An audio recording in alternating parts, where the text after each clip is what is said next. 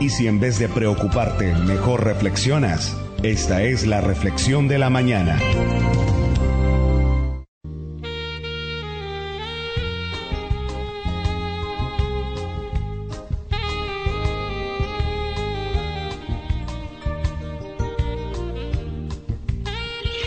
Y estas palabras que yo te mando hoy estarán sobre tu corazón y las repetirás a tus hijos y hablarás de ellas estando en tu casa, cuando andes por el camino, al acostarte y al levantarte.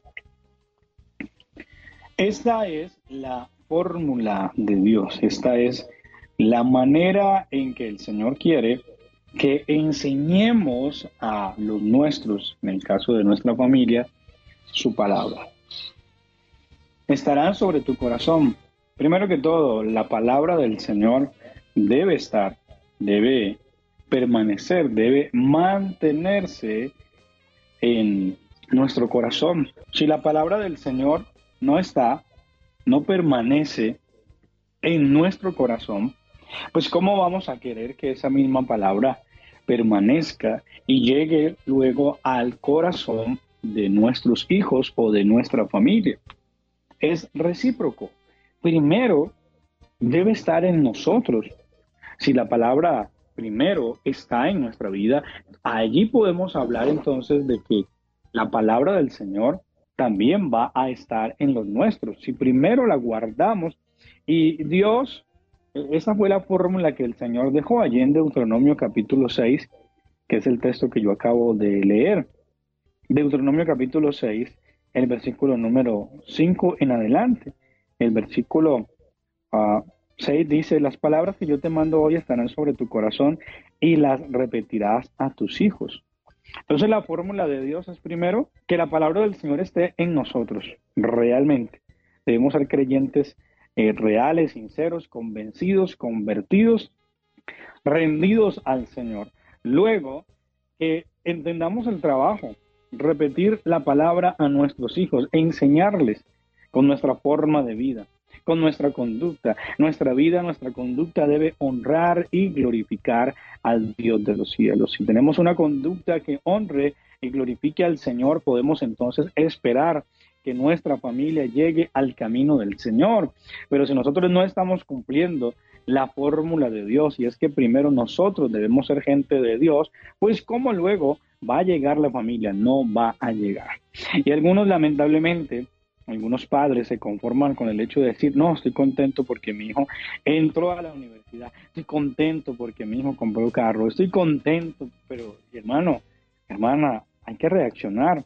Si nuestros hijos no están con el Señor, no va las cosas, no van a, a, funcionar las cosas de la manera correcta.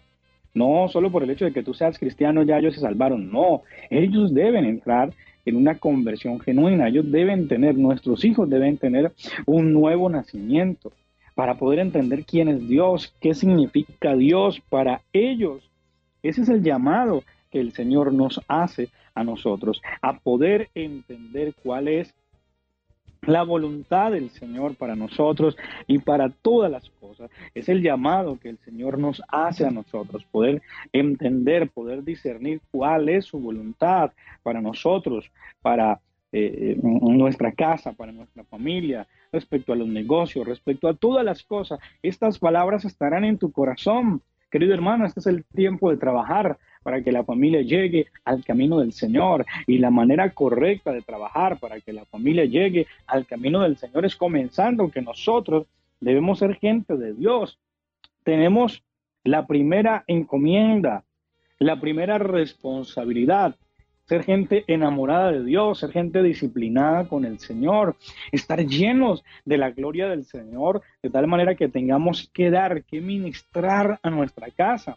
Si nosotros como creyentes estamos huecos, vacíos y no tenemos que ministrar a nuestra casa, en otras palabras, no tenemos que dar a los nuestros, pues ¿cómo esperamos que luego nuestra familia sea del Señor? Y las repetirás. Cuando la Biblia dice las repetirás, es porque es un trabajo. Hay que evangelizar y reevangelizar primeramente al interior de nuestra casa. Es un trabajo y para ese evangelizar y reevangelizar y lo que les anunciaba ahora y disipular, nosotros tenemos un compromiso de disipular a nuestra propia casa. Pero arranca como? De rodillas, orando. La palabra del Señor no va a entrar en nuestra familia si nosotros no somos gente de oración. Si nos apagamos en la oración, no estaremos trayendo la gloria de Dios, estaremos trayendo buenos consejos, buenas reflexiones, motivaciones personales, consejos de el psicólogo, de la personalidad, de cómo andar, no más. Pero cuando una persona está endemoniada, va donde un psicólogo diciendo no podemos hacer más, vaya para allá para que le den tres pastillas y lo duerman. Pero cuando una persona está así y llega donde está el poder de Dios, es libre. Entonces, lo que realmente va a cambiar nuestra familia es que seamos gente de Dios. Mi hermano, hay que orar. Hoy te animo a que no bajes la oración, no mengues la oración. No mengues tu disciplina de congregarte. Hay que congregarse, hay que ir a la iglesia. La tecnología que tenemos hoy de transmitir el culto no reemplaza lo que es ir a la iglesia y llenarnos de la gloria del Señor. Es una herramienta para que alguien que está lejos pueda eh, recibir palabra de Dios, alguien que está en un lugar donde no se puede desplazar.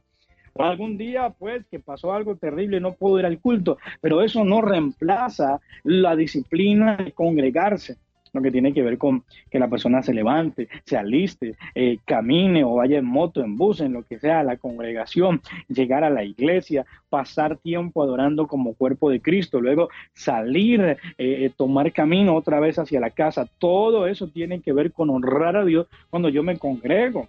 Pero si eso se reemplaza porque ya estoy en la casa, prendo el televisor, ve, prende el televisor, pone el culto, y resulta que pone el culto, ve, pone otra prédica, ve, pone el partido, ve, pone un reto tal cosa, no, pongamos una prédica de tal, esto ya se termina eligiendo. Y no es así. La relación con Dios, cuando tú vas camino a la iglesia, Dios tiene preparado un banquete. Por eso David decía, yo me gocé con los que me decían, a la casa de Jehová iremos. Allí donde se habita en armonía, envía Jehová bendición y vida eterna. Cuando tú vas camino a la iglesia, Dios tiene ya ese banquete que te va a dar y ojo, tiene lo que tú necesitas, no lo que quieres. Ay, que yo escojo, que yo quisiera, que yo quiero verme esta prédica, escucharme esta prédica. No, no, no. No, la relación con Dios no va a funcionar así, porque vas a hacer lo que tú quieres, vas a buscar lo que tú quieres. Entonces, estas palabras estarán en tu corazón y las repetirás. Somos gente de Dios, somos gente que se congrega. Bueno, un trabajo que tenemos que hacer para este año es congregarnos en familia, tomar la determinación. Yo voy a llevar a mi familia a la iglesia. ¿Qué tal yo un domingo en la iglesia y mis hijos aquí en casa, en pijama, viendo televisión, viendo muñecos y a veces hasta gente que deja que sus hijos vean cosas endemoniadas en el televisor? Y, luego llega el hermano bendecido, pero sí, usted está bendecido, pero su hijo no fue al culto, no recibió palabra, no oró. A veces se le dice, sí, sí, yo me vi la prédica, hermano, por favor, hay que abrir los ojos espirituales.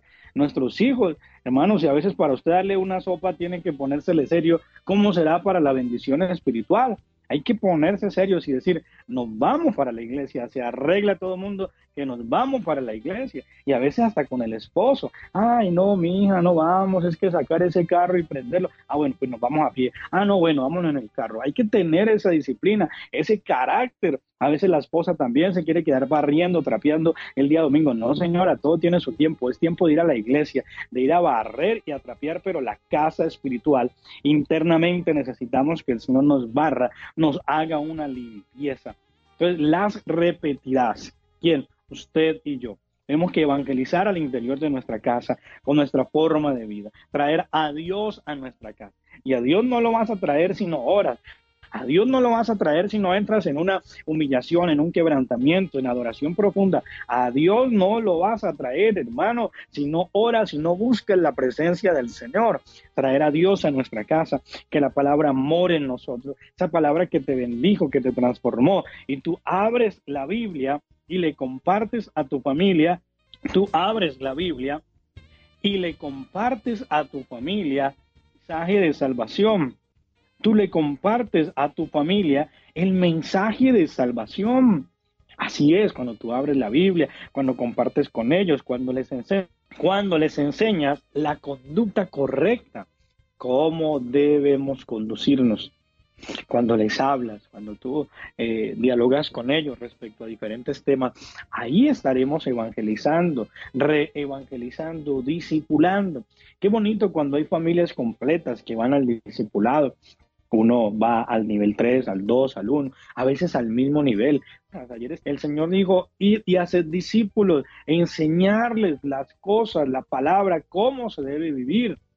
Y si eres en familia, también lo he visto, es una bendición. Estamos siendo entrenados. Pero si el hermano dice, no, yo no quiero estudiar, que estoy muy viejo para estudiar discipulado, ay, no, déjeme así quieto, hermano, no estás creciendo, tu familia va a ser igual, van a decir, a mí también déjeme quieto, yo no quiero. Y luego el niño va a decir, pues yo. Y entonces, luego quieres que sea de Dios. Luego la gente se rasca la cabeza diciendo, Dios mío, ¿por qué mis hijos no quieren buscar de ti? Porque no los discipulaste y no les enseñaste siendo que eran tu propia familia.